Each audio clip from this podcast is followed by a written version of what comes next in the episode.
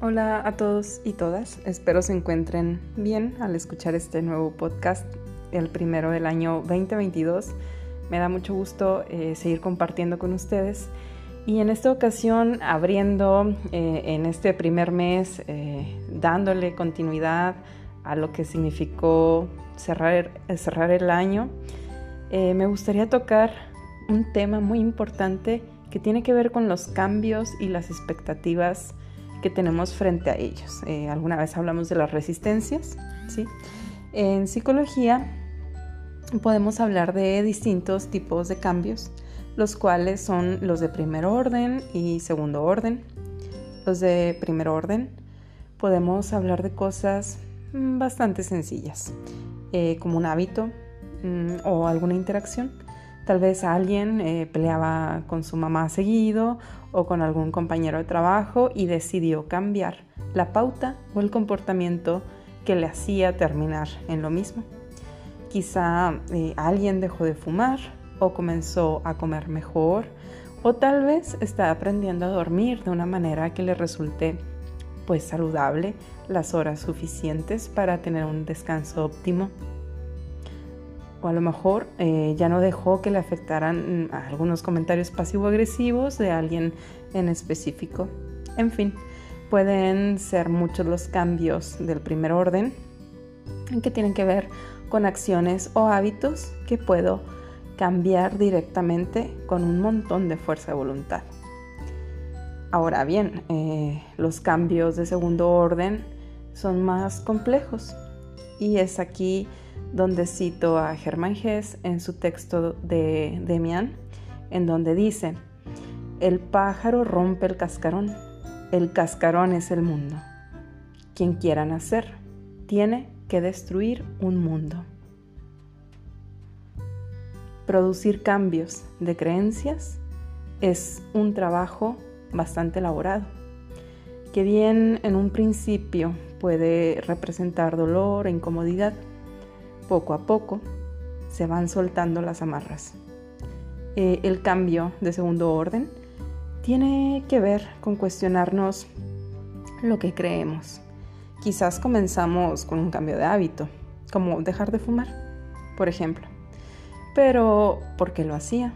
Obviamente por una necesidad fisiológica, pero ¿qué más había detrás de esto? Me daban más ganas de fumar cuando estaba en grupo en alguna reunión o cuando estaba enfrentándome a un momento de aburrimiento. ¿O qué tal eh, la creencia alrededor de la comida? A lo mejor le tengo algún cariño a la comida más allá de cubrir una necesidad fisiológica. Quizás en casa el momento de la comida era muy importante y reconfortante, donde todos estamos unidos eh, y compartiendo. Siempre detrás de cada hábito o de cada acción que ejercemos en nuestra vida hay una creencia. A veces sabemos cuál es, pero muchas veces eh, operan de una manera inconsciente. Y luego hay creencias más profundas todavía.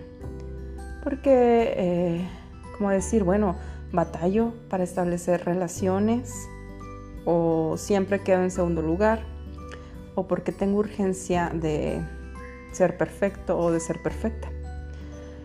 Eh, un cambio de segundo orden es una torre que se derrumba y está bien, porque entonces nos volvemos más auténticos y dueños y dueñas de nuestras propias decisiones y de nuestras propias expectativas también, que es aquí también en donde entra el tema de las expectativas. ¿Para qué quiero cambiar? ¿Cuál es el objetivo? ¿Tengo expectativas mías realistas o son expectativas de los demás? A veces creemos que el momento de felicidad y plenitud llegará al cumplir la meta.